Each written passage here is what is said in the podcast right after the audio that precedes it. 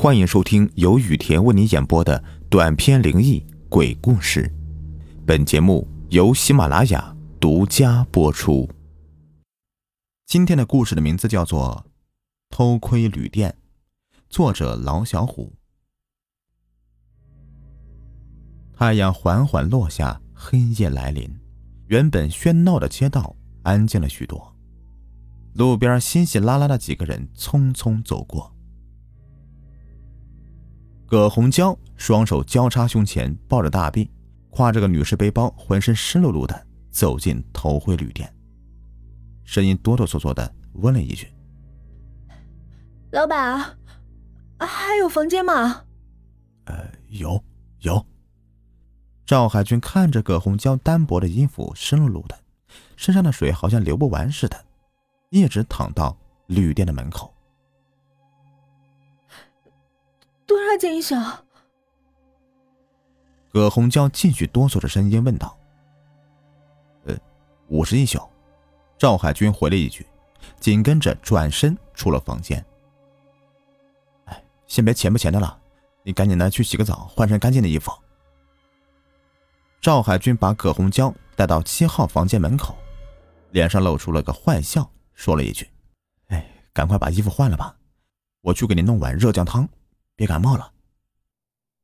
啊，谢谢。葛红娇哆嗦着身子道了谢，转身关上门。连淑云走了出来，往七号房间看了一眼，说道：“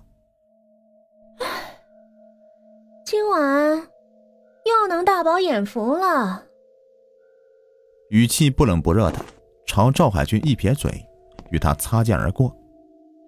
被戳中心思的赵海军马上用很严厉的口气说道：“什么？你说什么？哎，进来，进来！”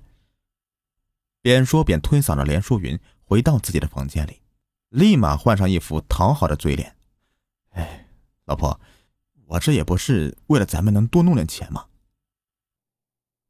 我告诉你，姓赵的，你饱饱眼福我不管，可你要是敢动真格的，当心我把下面那东西剪了！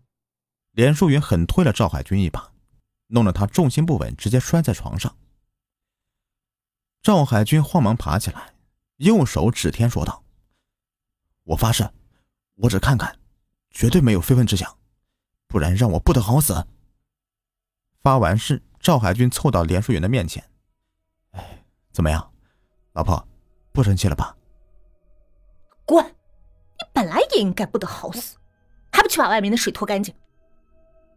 连淑云骂了一句，便坐到监控器前抓了把瓜子儿，一副等着看好戏的模样。赵海军看了外面的天，有点郁闷。今天是晴天呢，这女的怎么弄得满身是水呢？难道是她掉河里了？也不可能啊，这附近是没有河的。再说了，就算掉河里面的，那她身上应该是浑浊的污水，可这地上的水非常干净啊。想什么呢？还不快点！等会儿你想看的看不见了啊！连淑云伸出个脑袋催促道：“哎，好嘞，来了。”赵海军也不多想，七手八脚的拖完地，摆了块生姜放在水壶旁边，又烧了满满一壶的水，这才美滋滋的和老婆坐在一起。打开一个隐藏的监控视频，看到的是七号房间的卫生间。听到哗哗的流水声，赵海军看了一眼旁边的连淑云，脸色有些古怪。回头继续看着监控，赵海军一阵郁闷：葛红娇居然没有脱衣服，一个人站在莲蓬头下面冲着水，对着镜子正在洗脸。赵海军当初把摄像头安在镜子里。就是为了拍一些女房客洗澡时候会对镜子做一些难以启齿的动作。得到这样的视频，他便可以要挟他们为所欲为了。他怎么看怎么觉得这个葛红娇有些眼熟，心里就像小鹿乱撞。看了眼旁边的妻子连淑云，发现她的脸色也不太好看。监控里的葛红娇。竟然挖出自己的两只眼睛，放在莲蓬头下面冲洗起来，随手便又放在了水池边上。两个黑洞洞的眼窝里面不断的冒着鲜血，染红了葛红娇的整张脸。血水缓缓的流淌在地上。看到这一幕，吓得连淑云哆嗦着手去触碰旁边的赵海军。他他回来了，他回来找我们报仇了，我我我们怎么办？连淑云说着，惊恐的竟然哭了出来。不会的，不是他，一定不是他。你等会儿，我这就赶他走。赵海军喘两口气，拿起平时切水果的刀，就要去七号房间里。连淑云赶紧拉住老公的一只胳膊：“别，你走了，我害怕。咱们还是先看看到底怎么回事吧。”好，先看看也好。赵海军本就不敢过去，刚才那么说，只是为了在他面前逞英雄。既然连淑云不肯，那又正好就坡下驴了。继续看看今天新来的房客要搞什么名堂。夫妻俩再往监控看的时候，差点惊叫出声了。葛红娇竟然硬生生地撕下自己的头皮，放在莲蓬头下面冲洗，白森森的头骨里面冒着鲜红的血液。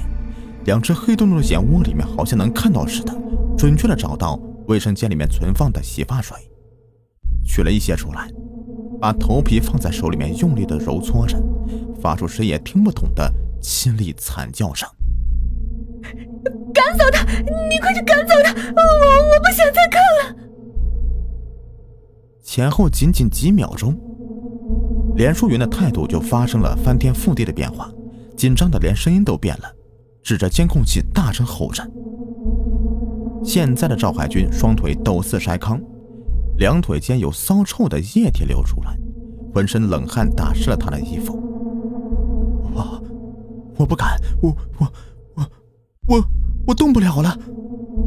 如果之前赵海军还有勇气赶走葛红娇的话，那现在他连站起来的勇气都没有了，勉强抓住床头才算坐住。你个废物，干什么醒呀？关，快把它关了！我不想看了。连淑云大叫着要关掉监控器，闭着眼睛，手里的瓜子儿被他捏得咯巴作响，瓜子皮甚至刺进了肉里面，指缝中隐隐可见鲜红。赵海军腿抖得厉害，再也不敢看监控器一眼了。我我我我动不了了，要不你去把它关了吧。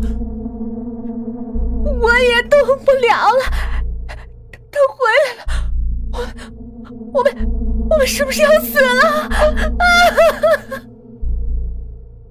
连淑云被吓得竟然哭出声来了，觉得头重脚轻的，一头就摔在地上。赵海军看也不看摔在地上的妻子，吓得不敢睁开眼睛，伴随着监控器传出哗哗水流声，哆嗦着下颚说道：“那你怪谁？”要不是当初你杀了他，他又怎么会是现在这个结果呀？我杀了他，还不是因为你！连淑云牙缝里面挤出一句话，双眼死死的盯着监控里，他生怕监控里的女鬼突然出来找他索命。还不是因为你干了对不起我的事，我才……连淑云话说一半，突然闭上嘴巴。他看到葛红娇。竟然拿出自己的女士包，从里面拿出一块东西，放在水里面冲洗起来。那那是什么？啊！他瞪大眼睛仔细看着，片刻就发出一声尖叫。连淑云看到监控里的葛红娇，竟然在清洗着一个早已腐烂的人手，每一个细节死角，她都洗得非常的干净。连淑云被吓得闭上眼睛，也不知道哪里来的力气，爬到店员面前，一个一个的拔着插头。可是拔半天了，监控器依然亮着。赵海军下定决心睁开眼睛，监控里的一幕竟然把他吓得晕厥过去了。监控里的葛红娇，头皮上和两只眼窝里面都渗着红色的血液，流满了整张脸颊，两只手捧着被洗干净的干枯人手，用力的咀嚼着。赵海军失去意识的前一刻，看了一眼监控，葛红娇还在贪婪地啃食着干枯的手指。等赵海军清醒过来的时候，已经是进到医院的三天后了。旁边站着个脑袋缠满纱布的女人，含糊不清地说了一句：“你醒了。”“哦，鬼啊！”一脚便将那人踹了个跟头。那人坐在地上骂了一句：“姓赵的，你还敢踢我！姑奶奶，跟你没完！”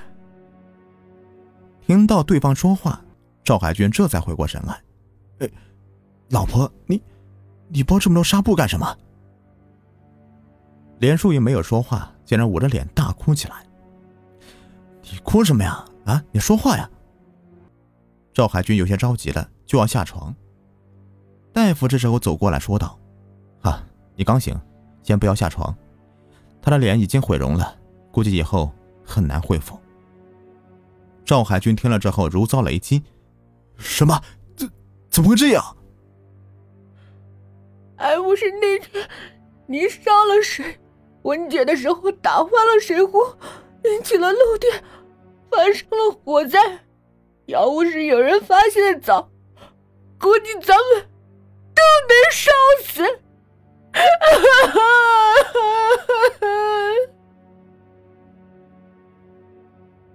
连淑云边说边哭着，哭的是撕心裂肺的，哪里还有之前半点损赵海军的强势呀？女人的脸就是她的第二条命啊！现在连淑云被毁容了，赵海军想起来也是一阵心疼。那天的那个女鬼走了吗？那根本就不是什么女鬼，是有人故意扮鬼。现在已经被抓住了，枪毙了他才好呢。连淑云想起葛红娇，恨的是直咬牙。与此同时，公安局的审讯室内，警察端坐着问道：“姓名？葛红娇。职业？恐怖视频演员。”你去同辉旅店做什么？住宿啊，顺便把第二天要拍的戏演练一下。你知道你的行为给旅店老板带来多严重的后果吗？不知道，我在租住的房间里准备第二天的工作，能有什么后果？一个年轻的警察走进审讯室里，手里拿了一大堆的东西，说道：“头，这个赵海军在几个房间的镜子里。”安装了针孔摄像头，专门录制隐私监控，干敲诈勒索的勾当，而且还在旅店的仓库的水缸里找到一具女尸，经鉴定是三年前失踪的葛红芬。此状手段极其残忍，双眼被挖，头皮被撕下大半。我建议立即逮捕赵海军夫妇，立案侦查。被叫头的警察双眼死死的盯着葛红娇。就像能看出什么东西似的。就连警方也是刚刚才发现葛红芬的尸体，你又是怎么知道葛红芬的死状的？我们是双胞胎。你没听说过双胞胎有心灵感应吗？另外，心灵感应是不能作为直接证据的，对吗？所以之前我还是不知道七号房间有针孔摄像头。你说对吗？葛红娇说着，嘴角上翘，露出个完美的笑容。她终于替自己的姐姐报仇了。警察丢给他一个塑料袋，里面是一个干枯发黑的人手。拿好道具，你可以离开了。下回注意啊，少吃胶皮糖，这东西不太好消化。好了，这个故事就说完了。想看到关于本集故事的图文信息。请关注我的微信公众号“雨田故事”，发送本期内容的标题即可获得图文和文本。感谢收听。